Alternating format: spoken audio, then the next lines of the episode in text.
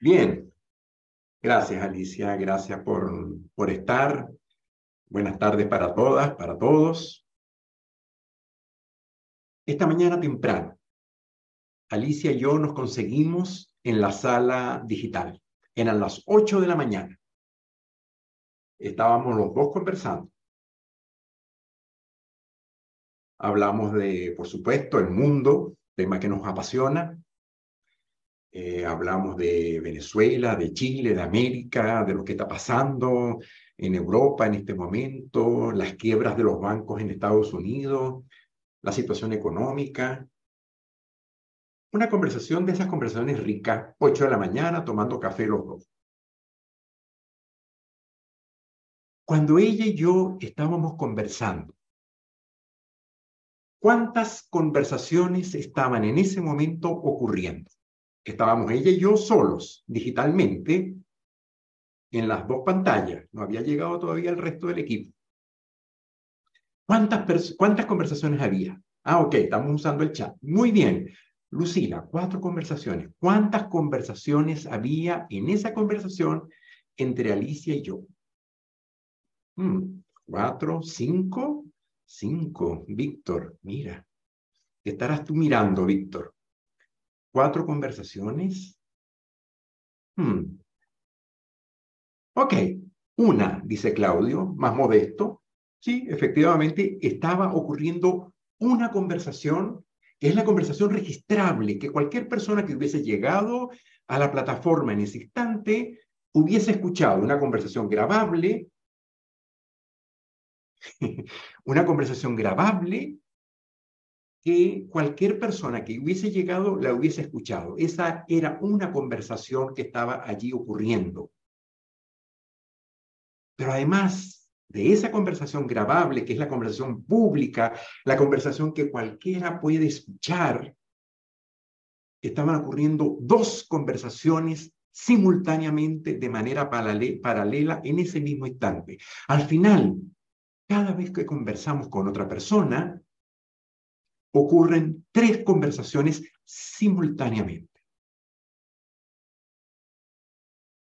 Cuando Alicia y yo estábamos conversando, muy probablemente ella, con su sentido de responsabilidad, su sentido de, como de, de que las cosas todas funcionen, probablemente estaba pensando, Guillermina está por llegar, el equipo de coaches estará al tanto de los ejercicios que tenemos que hacer, tengo que terminar de preparar la presentación, Rafael ya está listo, está desde temprano eh, puesto en, en, las exposiciones que tiene que hacer, pero mientras tanto ella está hablando conmigo y estamos los dos conversando, pero ella está pensando en todo lo que tiene que hacer, las distintas responsabilidades que el día, sobre todo un primer gran día de este programa, significa todo lo que para ella significa.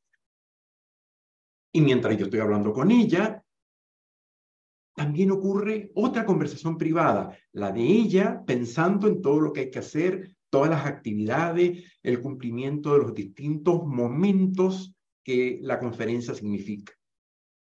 Y mientras yo hablo con ella, mientras está esa conversación pública, yo también estoy en una conversación mía. Estoy pensando en el equipo de coaches, pensando en los contenidos del programa, pensando en lo que significa un primer gran día de un programa como este, con más de 100 personas participando, la cantidad de países involucrados, y y yo seguimos conversando. y mientras tanto, ella está en su conversación privada también, y yo estoy en mi propia conversación privada también. Este es un fenómeno que nos importa mucho traerlo. Porque es el piso para todo lo que viene como distinciones a partir de ahora. En toda conversación que tenemos con una persona, ocurre la conversación pública, la que se puede leer, la que se puede escuchar, y la conversación privada de cada uno de los protagonistas de la conversación en la que estamos. Es inevitable, no hay cómo impedir que la conversación privada esté ocurriéndonos.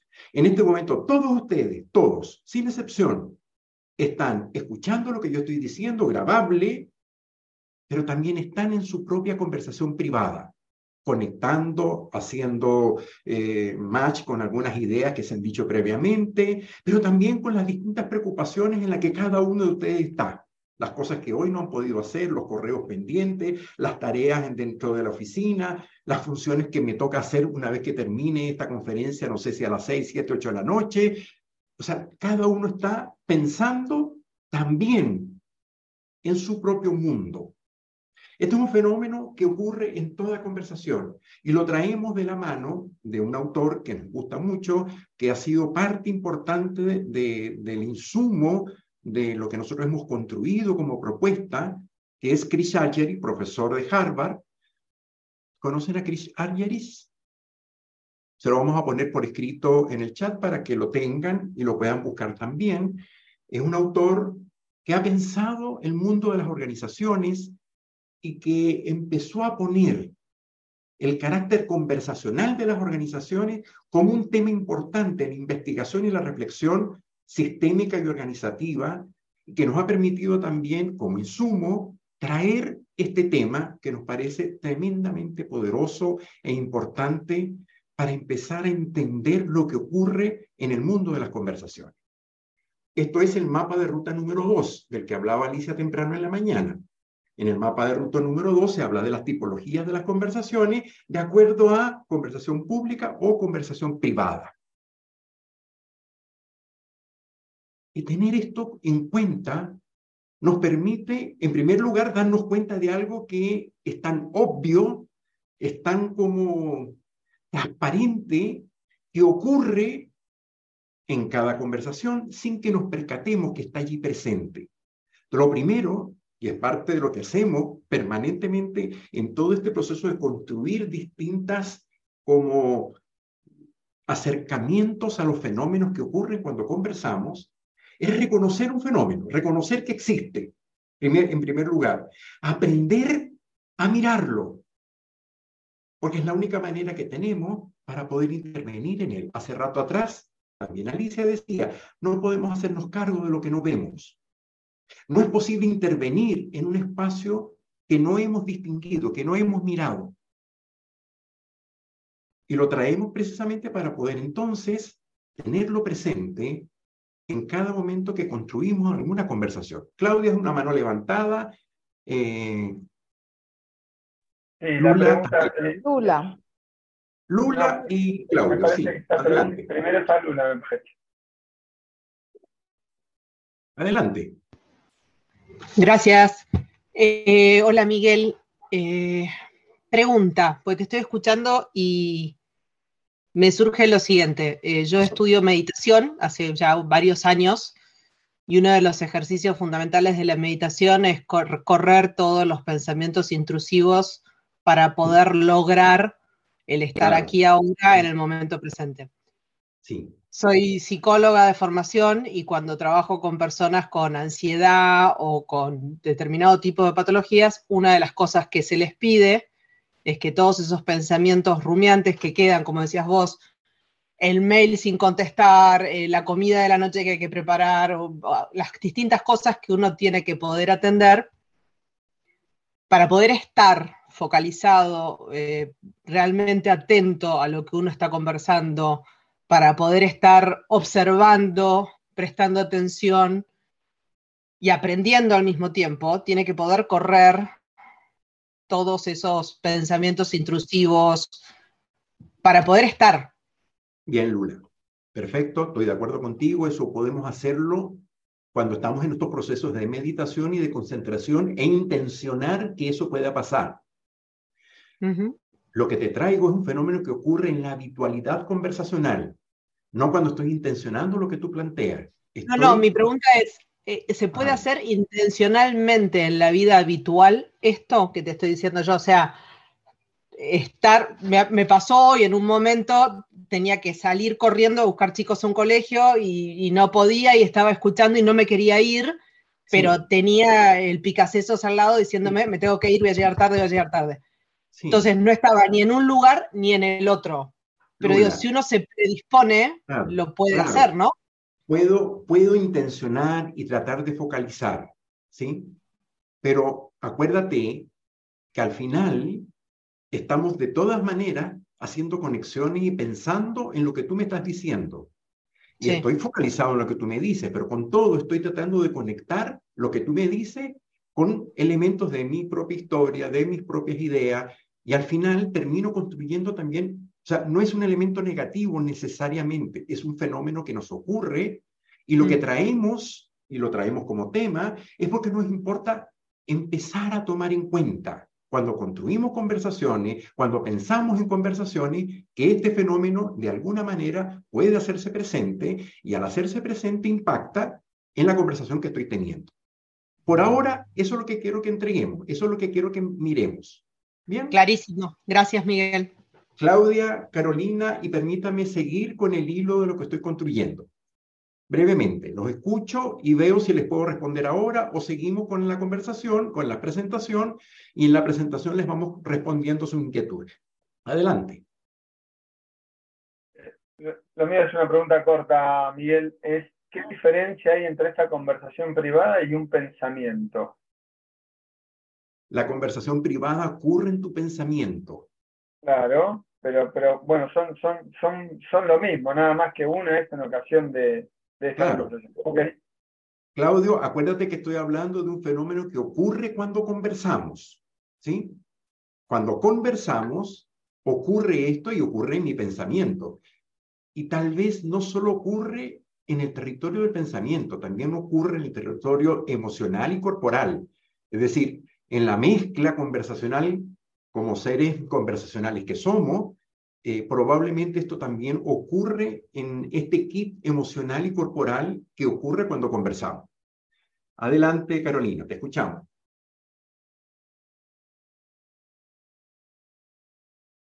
Carolina.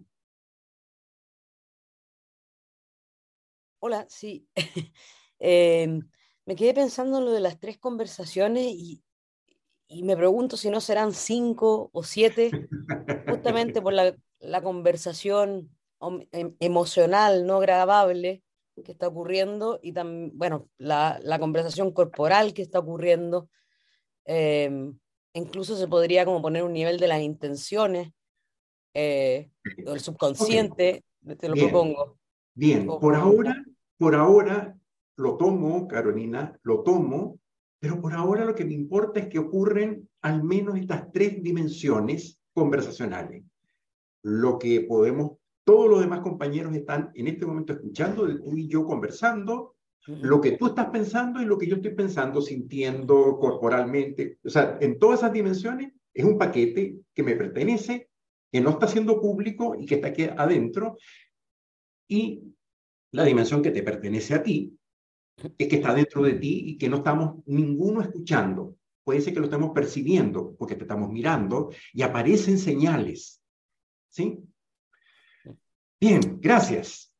Ustedes hicieron en la reunión que tuvieron de comunidad un primer ejercicio vinculado con esta distinción de las conversaciones públicas y privadas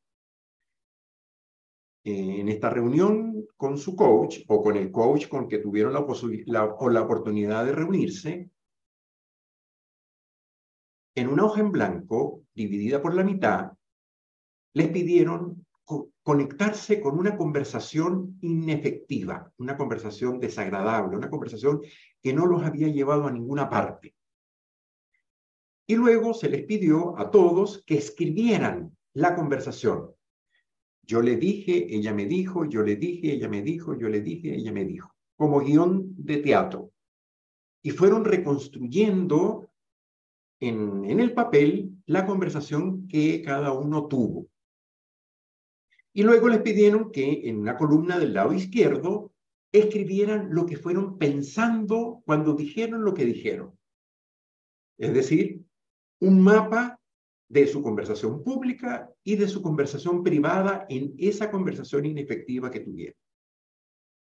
Hace años atrás, cuando hacían este ejercicio, luego tomábamos extractos de cada una de las mm, eh, conversaciones públicas y privadas que cada uno había tenido y los traíamos a conferencia, generándose algunos inconvenientes porque ocurrió en más de una ocasión que algunas personas reconocían en, en otro la conversación que habían tenido, sobre todo cuando trabajábamos este mismo ejercicio dentro de organizaciones.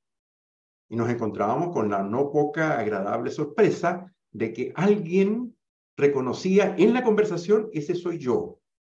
¿Cómo es que esta otra persona me pone a mí y diciendo o pensando de mí lo que está diciendo? Dado eso, y dada la larga trayectoria que hemos tenido con la aplicación de este ejercicio, lo que hicimos hace años atrás fue tomar 19 extractos de ese mismo ejercicio que ustedes hicieron. Es decir, su columna de la derecha, donde escribieron lo que dijeron, y la columna izquierda, donde, donde escribieron lo que fueron pensando. Personas que hicieron con ustedes el mismo ejercicio, tomamos extractos que son completamente no identificables de la persona que lo escribió. Y escribimos estos 19 extractos para con ustedes hacer a partir de ahora un proceso que vamos a ir haciendo paso a paso para entender integralmente este fenómeno de las conversaciones públicas y privadas. Entonces lo que les voy a pedir, que vayan a la página 20 de su cuaderno, primera etapa, primer momento de este ejercicio. Vamos a la página 20 del cuaderno digital que todos tienen.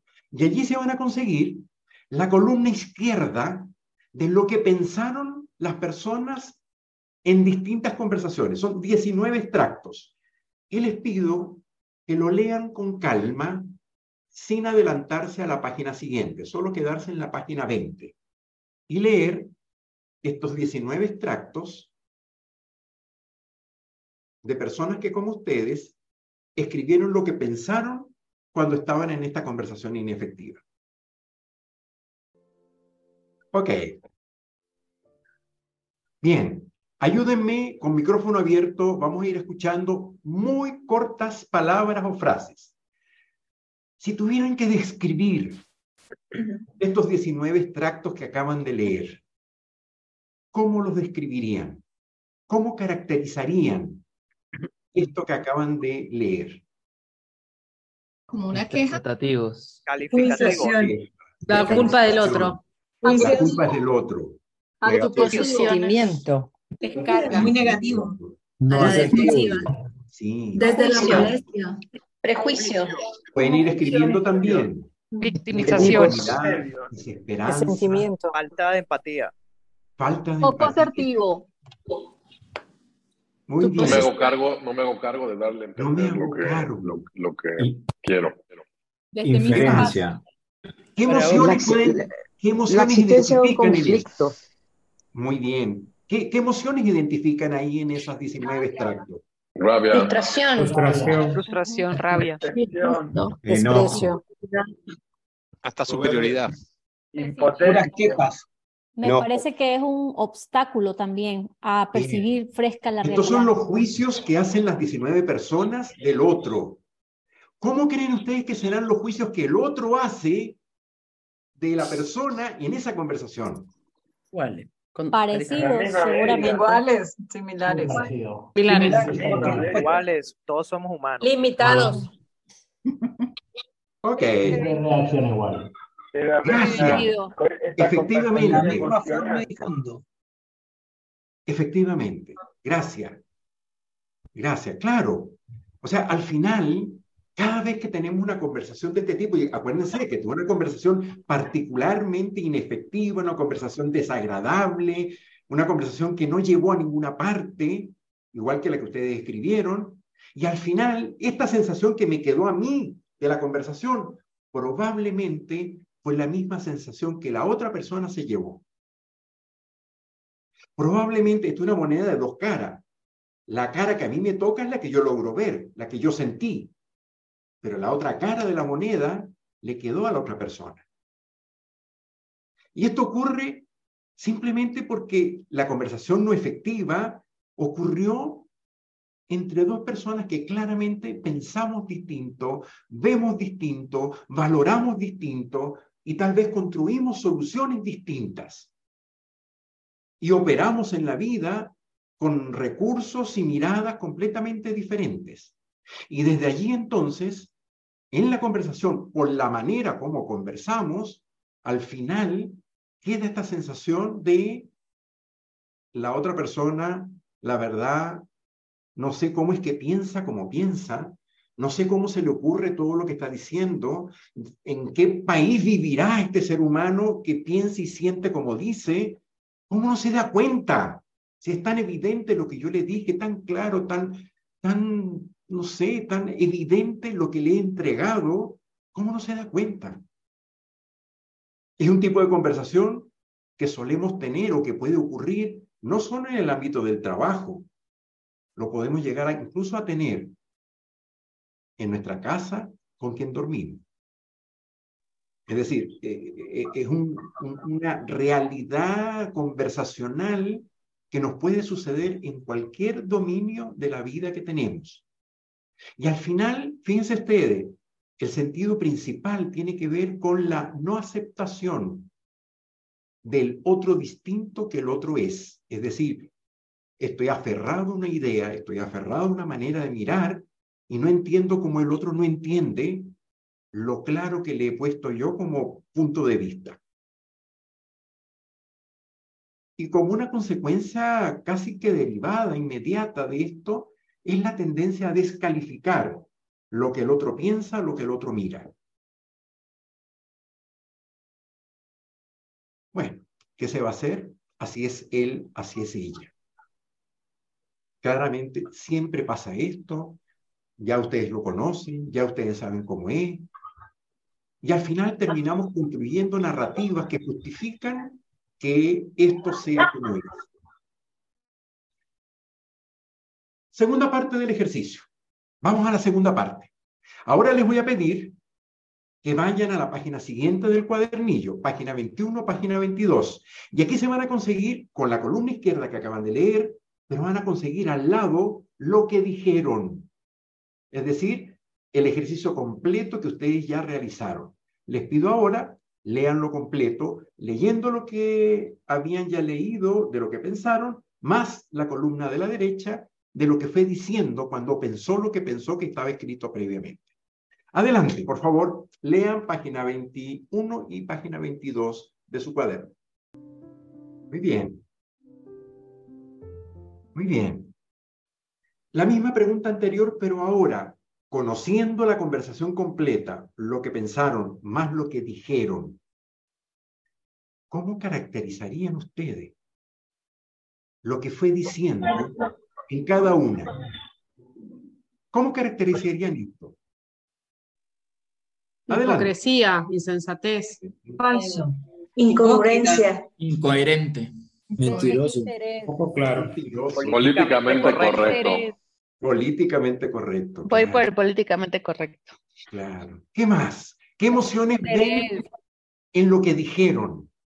Abandono. Compasión. Abandono, como, que, como que no le importa el otro. Superado. Pasivo superado. agresivo. Miedo a ser rechazado. Desconfianza. Falta de escucha también. Falta de escucha. ¿Qué más? ¿Qué más? ¿Qué, qué emociones se les ocurre que ocurrieron o que estaba en lo que probablemente la otra persona fue diciendo también en esta conversación? ¿Qué emociones, qué, qué juicios se les aparecen frente a esto? Superioridad. Escucho un ruido. Falta de sinceridad. en Falta alguna- de sinceridad. Desconfianza. Miedo. Justificaciones. Rabia. Miedo. No hay de Falta- resultados. Doble moral. Doble moral, claro. Falta de credibilidad. Claro. Falta de empatía. Y tal vez hay Falta de palabras que ética. podemos decir acá que también describen esto que está pasando acá, que tiene que ver con la hipocresía, la, como la, el doble estándar, eh, esta sensación de dices una cosa y piensas otra, esta sensación que nos ocurre en algunas conversaciones, o, acuérdense, es una conversación complicada, una conversación inefectiva, una conversación que no nos gustó. Y acá quiero destacar algo importante. Fíjense que los juicios que aparecen en lo que pensó en relación a los juicios, en lo que dijo, aparece como una especie de atenuación, suavización de los juicios. Cuando escriben lo que, o aparece lo que pensaron, aparecen juicios muy duros, muy fuertes, pero en lo que dijeron, los juicios son más suaves. Son menos duros, menos, menos fuertes. Son como más, alguien lo dijo, más políticamente correctos. ¿Sí? Como que trato de poner en suavecito lo que estoy efectivamente pensando. Si yo pongo ambas, ambos escenarios, ¿cuál hablará más clara y abiertamente de la persona que está allí conversando? ¿Lo que pensó o lo que dijo? ¿Cuál retrata de mejor manera a la persona? Lo que pensó. Lo que Lo que piensa. pensó. Lo que pensó. Lo que pensó. Claro. Lo que pensaron, en la lista de lo que pensaron, era retratado la persona que ahí conversó. ¿Y cuáles serán las consecuencias de una conversación de este tipo? Aquí es muy simple, como tercer gran capítulo de, esta, de este ejercicio, ¿cuáles son las consecuencias de una conversación de este tipo? Ineficaz. Ningún logro. Ningún logro. Comprensión. Estéril. No hay resultados. Relación Bueno, pobre. No llega nada. Desastrosa. Claro, claro. Son conversaciones que no conducen a nada. seguir resultados, pero no se conoce la persona. Sí, efectivamente. Eh, son conversaciones inconclusas, quedan dando vueltas, eh, tienen consecuencias de, de desencuentro, eh, nos alejan. Incluso la brecha entre lo que pienso y lo que digo después de esta conversación queda como extendida, aumentada, multiplicada y se convierte en, una, en una, un espacio, en un territorio de relación completamente fracturado. Quiero mostrarles algo. El equipo de coaches, mientras ustedes iban, respondiendo, hizo un registro de lo que ustedes fueron respondiendo. No están todas las respuestas, pero nos importa mirar este cuadro. Por favor, Alex, ayúdame a mostrar las tres, los tres momentos de este ejercicio. Ahí está lo que pensaron, lo que dijeron y las consecuencias. Y les voy a hacer una pregunta que tiene que ver con todo lo que hemos conversado hasta ahora, desde la mañana, con Rafael, con Alicia y con Fernanda. Cuando miran estas tres columnas, cuando miran estos tres cuadros, ¿qué ven? ¿Qué ven aquí? No importa tanto leer, Negatividad. No importa tanto leer el Cosas contenido. negativas. Problema. Ok, Pérdida de Veo a, la, tiempo. veo a la misma persona. Quiebres relacionales. Comunicación, comunicación no efectiva. Veo mis propios juicios al final. ok, por allí, Miedo por allí, Pilar, atención, atención. Les pido que no se queden con el contenido. Miren los tres cuadros. Lo que pensaron, lo que dijeron y las consecuencias. Cuando miran estos tres cuadros, ¿qué ven? Pérdidas. En realidad, Hay resultado de lo que Falta de comunicación. no hay ninguna conexión entre todos. que lo que hacemos tiene resultados. Nada productivo. Nada una- yo un, liderazgo cuando- tóxico. Escúchenme. Las respuestas están bien, pero no es lo que estoy esperando. O sea, está bien, efectivamente comparto con ustedes lo que están diciendo, pero me importa que miren los tres cuadros. Aléjense un rato y mírenlos desde lejos. Cuando ven lo que pensó, el pensamiento de la persona, lo que dijo y las consecuencias. Lo que pensaron y lo lo que dijeron son mucho mayor la lista que las consecuencias. Son iguales, son congruentes. Son, son lo mismo, tienen básicamente los mismos contenidos. Lo, lo que puedo apreciar es que es, siempre la experiencia cambia. En otro grupo serán otras palabras de acuerdo a sus vivencias, entonces siempre va a ser diferente. Yo, yo, yo pienso que cuando no es congruente lo que pienso con lo que digo, me conduce a esos resultados. Francisco, salte del contenido. Mucho Salte ruido. contenido que está allí. Mucho ruido y resultado para no hay resultados ni cambios. Exacto. Ok, resultado. Primer, primer, primer elemento, Félix. Dos Muy bien. acciones y un resultado. y cuando mira los resultados en relación a lo que pensaron y a lo que dijeron. Lo que observamos. No hay conexionases con lo que previamente hemos entregado como distinciones. Apareció en el chat. observador, es el observador. ¿Quién No hay dijo? aprendizaje. En el chat está. En el chat, en el chat lo pusieron, Miguel. Ah, gracias. de comunicación. ¿Puede identificar la persona que lo dijo? Borja. Borja. Borja. Borja. Gracias, Borja. ¿De dónde eres, Borja? Un madrileño gallego español a punto de caer. ¿En España? España, sí. Muy bien. Excelente. Gracias, Borja. Efectivamente, lo que allí está en ese cuadro es el observador, que es lo que pensaron, las acciones, que es lo que dijo, el hablar es una acción, con los resultados, que son las consecuencias. Es decir, aquí está el modelo OSAR. Gracias, pueden cerrar la, la lámina. ¿Sistema cuál sería? Y por favor, y por favor, quiero, usando ahora, gracias Borja, es hacía tiempo que un, alumno español no daba la, la respuesta frente a esto. Eh, te lo agradezco mucho, queda registrado en el acta de esta conferencia la respuesta que nos entregaste. Y quiero usar ahora el modelo SAR para tratar de entender y mirar algunas características de este tipo de conversación. ¿sí? Por favor, Alex, la lámina 55. En esta conversación que hemos sostenido, en esta conversación que hemos tenido hasta ahora, en esta conversación inefectiva, desagradable, podemos decir que la característica principal es un comportamiento unilateral, en donde la persona que escribió lo que pensó tiende a pararse en la vida diciendo las cosas son como yo las veo.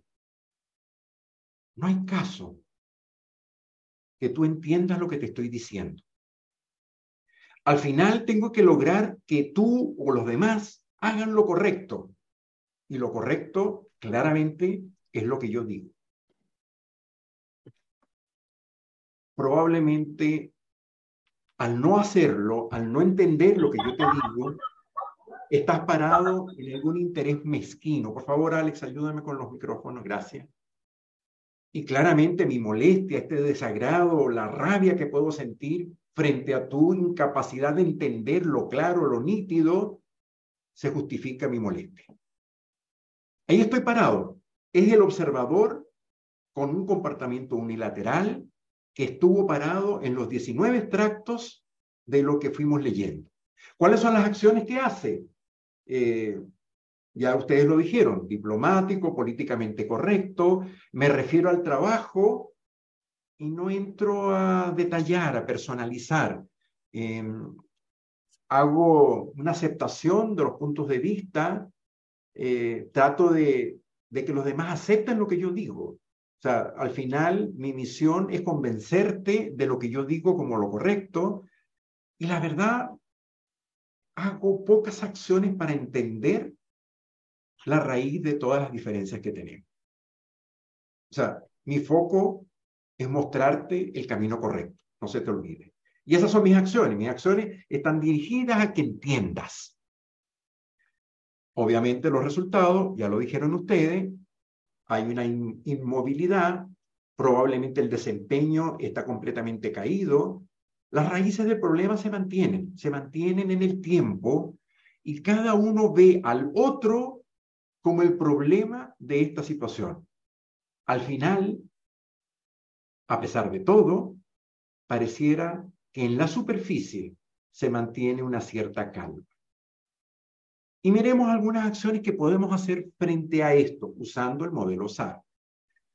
Eh, los cambios que hago son cambios dentro de este comportamiento unilateral, son cambios tácticos, muy chicos, muy pequeños, es decir, trato de moderar mi, mi, lenguaje, si tengo que conversar contigo, trato de que sea un ambiente lo más agradable posible, eh, evito hacer chistes, evito hacer algún comentario que te pueda molestar, evito alimentar la, la, la ficción.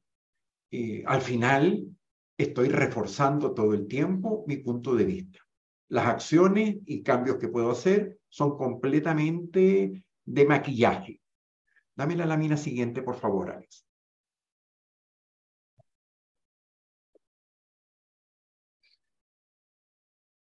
Aquí podemos ver algunos intentos de alternativas de cambio.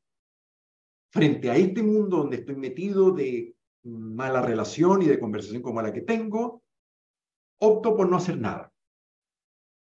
Y al no hacer nada, yo me mantengo tal y como estoy, las acciones se mantienen en el mismo territorio y los resultados terminan siendo exactamente los mismos que hasta ahora hemos descrito.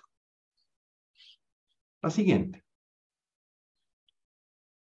Fue un curso donde me dijeron que había que achicar la brecha y que había que aprender a decir y a ser honesto y franco.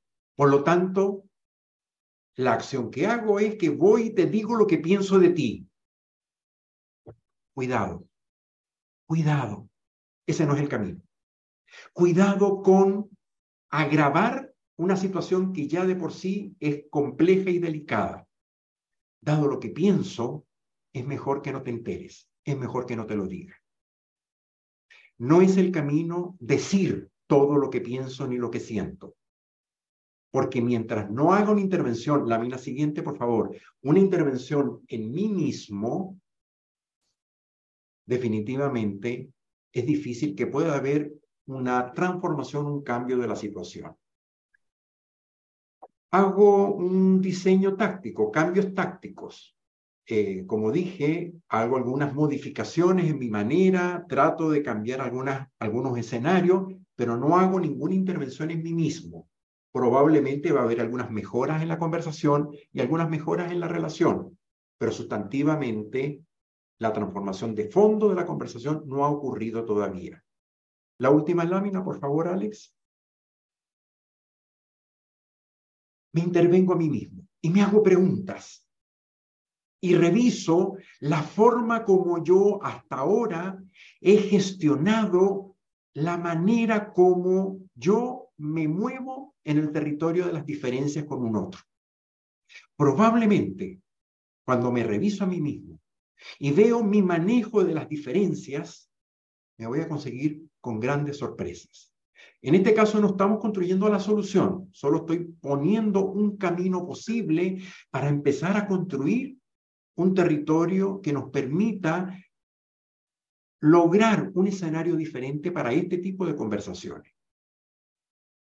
Es decir, en la medida en que me reviso a mí mismo y empiezo a hacerme preguntas como el observador que estoy siendo, como la persona que estoy pensando todo lo que piensa y siento todo lo que siente, probablemente desde allí empiezan a, empiecen a emerger acciones distintas que no las logro ver en la medida en que no me revise a mí mismo lo que yo he aportado para que esta conversación sea como la que está haciendo.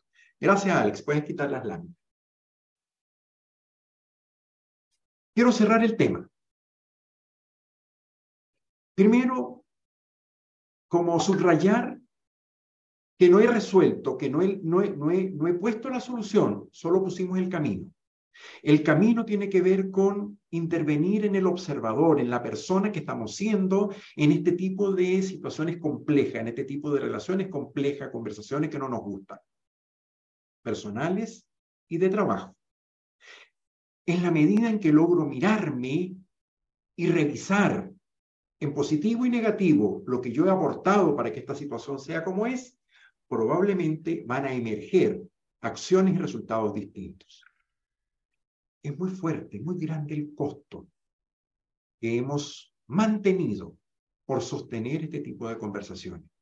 Y es un tema transversal, es un tema que aparece transversalmente como posibilidad tanto en el territorio laboral como en el territorio personal. Nuestro compromiso es como establecer el piso, al menos para pensar en una ética distinta de construcción de convivencia. en donde el manejo de la relación con las personas que piensan distinto a mí sea diferente.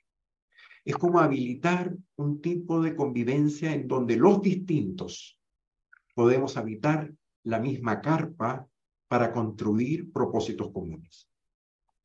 Pero eso requiere al menos de algunos aprendizajes de primero y segundo orden, incluso aprendizajes transformacionales, que van al núcleo duro del observador que hoy estoy siendo.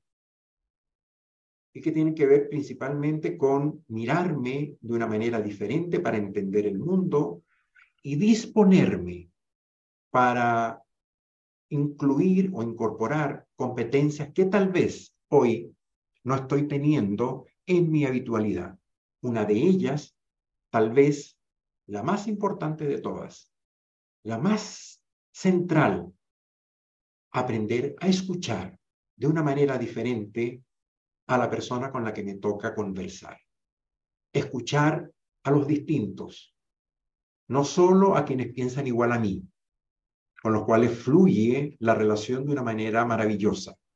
No, el desafío es construir el espacio de la convivencia, respetando las diferencias que todos tenemos como personas distintas que todos somos. Y desde allí, sé que hay manos levantadas, desde allí, permítame terminar la idea, porque lo que viene, y de aquí en adelante lo que viene, empieza a responder el cómo nos podemos hacer cargo de esto que hoy solo he levantado como un dilema y como un problema que nos ocurre en las conversaciones y que probablemente conecta con el ejercicio que hicieron de los círculos y de los números uno, los números dos y los números tres que pusieron en esas conversaciones, probablemente parte, hay algo de esto que hemos dicho aquí. Aprender desde el observador que somos a mirarnos y a construir un tipo de relación distinta a partir de una escucha diferente de mí mismo y de las personas con las que me toca conversar. Y para hablar de esto, de esta parte, los dejo con Alicia para que con ella entremos en el territorio de la escucha.